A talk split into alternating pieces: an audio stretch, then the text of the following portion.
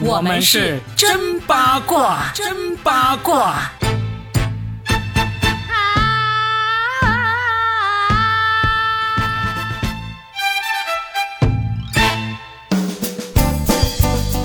欢迎来收听我们新的一期真八卦，我是算一卦罗宾。大家好，我是八一八佳倩，但今天我是非常渴望有一天可以走上红毯的佳倩。罗宾，你最想走的是哪个红毯？我最想走的是世界首富有没有什么颁奖之类的？哦，那就是什么福布斯上榜的时候对对可能有一个红毯。希望可以走那个红毯啊！下次我给你整一个村办企业家，先从村里开始走起。呃，听到这里就可以知道，我们今天想要聊的是最近非常火热的戛纳红毯了。嗯天哪，你这戛纳是电影节，我们直接把它叫成红毯节，我刚才差点脱口而出戛纳红毯节。呃，红毯是每一个奖项，不管是电影节还是说其他活动，可能都会有的一个仪式吧。那尤其是这个娱乐电影啊，它就更加了。毕竟所有的参演人员都是这个明星，俊男靓女，他们不走红毯，要失掉很多的看点。本来。每一次他们走红毯都有可能是博出位的一个非常好的机会，谁会浪费掉呢？对呀、而且这个红毯呢，其实一直以来都有点争议的，就是那些电影啊、电视明星啊、各种娱乐明星都很乐意去，但是呢，除此之外呢，也经常有人批评说，这些走红毯的很多人其实都没有作品，被人拿来嘲笑的。但这个这个也是我们国家，好像是我们国家比较独有的一个景象啦。最著名的就是当年被金星老师批评过的坦星。范冰冰 今年是终于又复出了，你知道他现在有一个新的名号，就叫九亿。我一开始看下面的评论说，哇，九亿来了九，我说九亿是谁？后来哦，哦原来他叫范九亿。哦，就是罚了九亿。对，别称一个别称，他还是美的惊心动魄的。说真的，对他这次真是卯足了劲，想要重新在哪里跌倒就哪里爬起来那种感觉啊！他也是有作品的。当然，他的电影作品啊、影视作品其实也是不差的，但是因为实在他当年艳压的次数太多了，太让人印象深刻了。每次都是艳压艳压，最后群芳群起而攻之。他这是好像什么带了六套还是九套这种高定礼服过去啊？其实每一个明星都会带很多套过去，而且呢，每次红毯上面都是各大高定，也是争先发布的一个很重要的地方，咖位不同。那么各大品牌呢，就会给你的礼服也不一样，或者说其他地方还没有发布的礼服，可能就先给你首发穿。哇，这就是你江湖地位的一个体现嘛。嗯。然后这次其实我还蛮唏嘘的，呃，九亿这个当然了，它已经是美的不可方物了。说真的哦，因为这么多年内娱像她这样既端庄又娇媚，既风情又大气的女星，其实还真的不多。嗯，这个我们是有一说一啊，就抛开她该受的惩罚，她其实该受的惩罚她也受了。当年的刘晓庆也可以重新在江湖闯出一片天地。其实我觉得我们应该要给人一机会吧。嗯，你看我们这不是给他机会了吗？让他上我们这个节目，好好的讨论一下嘛。好像我们这个节目很火一样，是吧？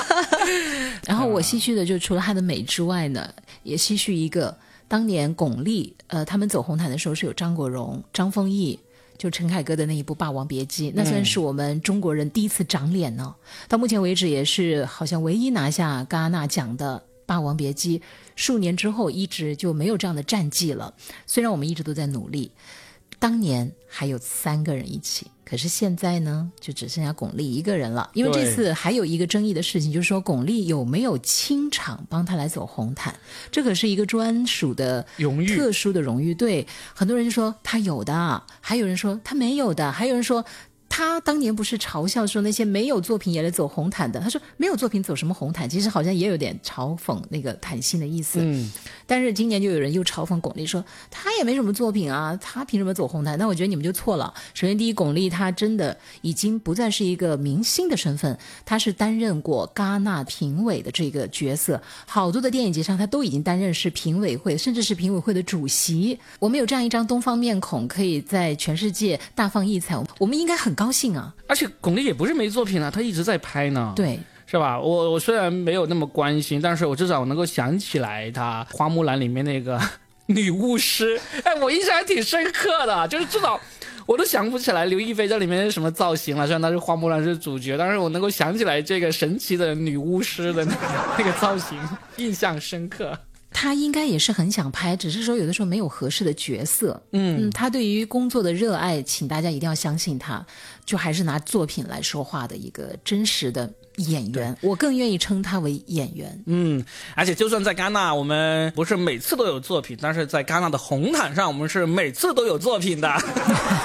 你看今年，你看看有哪一个让你印象很深刻？他们的红毯作品。你是说礼服是吗？那还是先说一下巩俐，因为她这一次的这个礼服的话呢，实际上也是一个很有名气的品牌的衣服，我念不准那些名字啊，太复杂了。但这个衣服呢，确实有人就吐槽说，上面穿秋衣，下面是一层这个塑料袋儿 大摆裙，就确实显得巩俐也是又黑又壮，而且我们的巩皇呢，一向他都不爱涂红唇的，他都是裸色唇膏，就是已经成了他一个非常标志性的一个妆容了，整个人看上去呢。就主要是因为他是巩俐，要他要是别人的话，我们就得吐槽无数次了。但是后来又有博主分析，他们这一次除了这个服装要展现，还有珠宝。对。那么他这一套服装呢，就非常好的能够显现出那串珠宝的美，那么就代表着，嗯，还是霸气的。他们说就是高领的黑色嘛，就最能凸显。对啊，就像我们去珠宝展柜看到那个那个那个塑料模特也是黑色的。对对对。然后范冰冰那套猛虎下山呢，对标的是我们那个虎贴膏，麝香虎贴膏。哎，我发现原来设计服装没那么难嘛，我们把家里那些都拿出来翻一翻，指不定我们也可以成为高定服装师啊。他们就把它跟当年他的那个呃仙鹤装还有龙袍相提并论了，就是都是这种仙风道骨的那种感觉。他的发型我觉得就很一般，因为之前他每一个发型几乎都是这样。我倒是觉得他后面有一套白色。的类似于希腊希腊女神的一个裙装，然后那个发型就是很随意的这么披着。我其实更喜欢的是那一套，因为它有好几套嘛，包括它后面第二套是中间一个大菊花，一套黑裙子，别人说。这好像那个蜘蛛精哦，也很像我们那个菊花茶，这是一个标志。所以大家真的，时尚来源于你的身边，不要害怕。你想一想，它第一就是大开大合，色彩不要太多，但是一定要很标志化的那种，就要么就大面积的黑，要么大面积的白，在上面再加几个小点缀就行了，就不要撞色太严重。你看，时尚元素随时可以取，你把家里的那些啊风湿膏啊，还有那个茶壶啊、蚊帐啊，都寻找一下。小的时候，我们女孩不是最爱玩的，就是把那个蚊帐和床单披在身上。妥妥的不，床单还有 是不是把家里那个空调、冰箱上面妈妈套的那一套拿下来往身上一披，就已经 挺漂亮的。谁说这不是一个时尚呢？啊，还有呢，你要说的印象深刻，张雨绮啦，他们说这一次其实就是三个山东女人一台戏，他们三个都是山东的。巩俐、张雨绮、范冰冰都是山东的嘛，个子又高，对啊，骨架又大。长得又漂亮，哎呦，娶妻当娶山东女人呐，烧烤当吃淄博呀！哎，他们这这三个人这次聚到一起，但其实上我呃看了一个博主的介绍，就是中国女星在戛纳上留下的经典造型，其实就这三个人是让人印象深刻的。他们摆出来排第一位啊，就不是不也不叫排第一位吧，就第一个拿出来说，就是当年巩俐在戛纳的沙滩上那个白色的那个。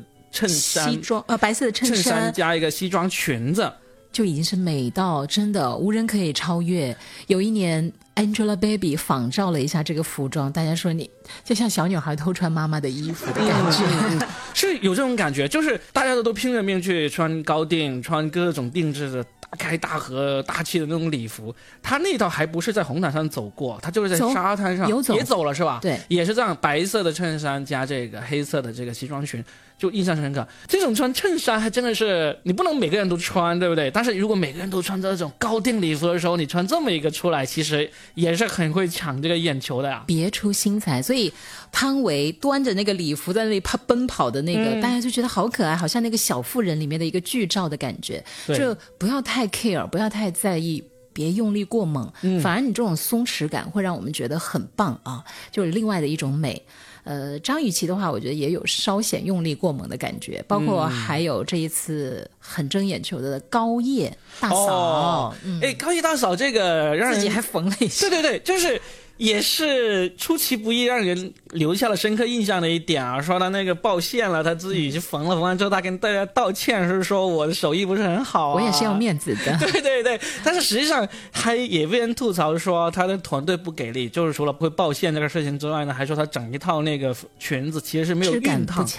其实应该质量还可以，它就是没有熨烫好。哦，我觉得，嗯，这个确实是因为。但没关系啊，你看有话题度了呀。对呀，对呀，对对，而且他第一次去嘛，是吧？啊，第一次。嗯。但他其实演了很多，你知道最近又有一个热搜说王真儿和高叶的友情，他们其实是之前演过。王真儿是谁？王真儿是演过《上海女子图鉴》里面那个女主角，你比较少看吗？不用给我解释了，反正我我确认你没有说错名字，我以为是王嘉尔，王真儿，OK，王真儿。王真儿也是一种特殊的美，她不是传统意义上的美人，但我对这个演员印象深刻。我觉得也许有一天她也能火的，她是有演技的，只是缺一个角色。哎，如果我要推荐给大家看那个礼服变装的话，一定要去看《美国恐怖故事》系列里面的，应该是第五季还是第几季？里面 Lady Gaga 演一个吸血鬼，嗯，她在里面换了无数套的这个漂亮的服装，哇，我觉得那个服装太用心了，每一套几乎都可以媲美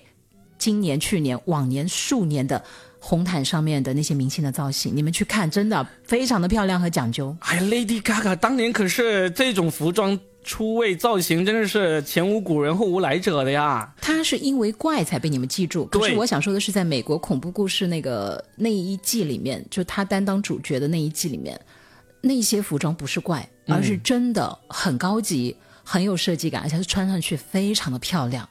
可以这么说，他是在这个剧里面的造型，剧里面的造型，而不是真的走红毯。呃，但是那里随便一套拿出来走这些红毯，嗯，都可以完胜百分之九十。嗯，我可以。拍着我的胸脯说这句话，就真的很棒啊！哎，但是 Lady Gaga 让我印象最深的还是那一套生牛肉装，就是好像是一块块生牛肉搭在了身上一样那套服装。但我觉得时尚这件事情，大家真的不要太被这些东西给席卷了，因为我最喜欢看一种视频的合集，就是说各大品牌出现那些怪里怪气的，然后有一个红白蓝编织袋啦，还有破洞鞋啦，哎，这些大牌子好像。就是有时候他可能真的是为了制造话题哈，怪的让人印象深刻。没有的时候，也许可能真的是枯竭了吧，就是那个才华。反正至少是我现在知道，我不是说服装这些大牌子，你像什么 GUCCI 啊、Prada，它每年到中国农历春节前推出来那些十二生肖上相关的那些东西，就真的是不仅是这个，还有在包上面一个大大的福字。我印象中好像有一次还做过一套，让人就说他就是那个兽医的那种感觉。哎呀，何止了，还有一些那个就是走秀的现场，把人倒挂在身上啦，啊，还有穿那种是全身都人也看不见的那种，就是很怪异的。时尚这个东西真的是没谱的哈，你不觉得吗？我们要成为时尚的主人，而不是被时尚带着走，要不然的话，你真的会沦为笑话。当然承认会有一些很好的作品。好，我们说回到这个红毯上面的话。想想还有让我印象深刻的还有谁呢？嗯，蒋梦婕呀，嗯，他们说她是双开门冰箱，就是因为她穿了一个，她里面就是那种黑色内衣，然后呢，外面又穿了一个大大的那个呃白色的西装，嗯，但是那个实在是太大了，就既不显身材，也因为显容量，也因为怪异。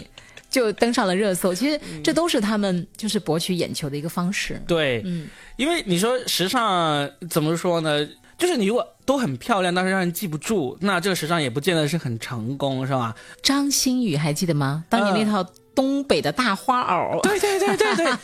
印象多深刻哎！你跟你这一套今天晚上这套有点像。我这不是东北大话好吧？我这是田园风好不好？田园阿嫂风。现在在短视频上特别流行这种，就是贤惠的嫂子，嗯，在那里干活，身材妖娆，然后就博取各位榜一榜二大哥们的心疼啊！这是因为那个大嫂风带出来的这个风气吗？大嫂那个高叶是霸气。嗯，我说的短视频呢，很流行的是。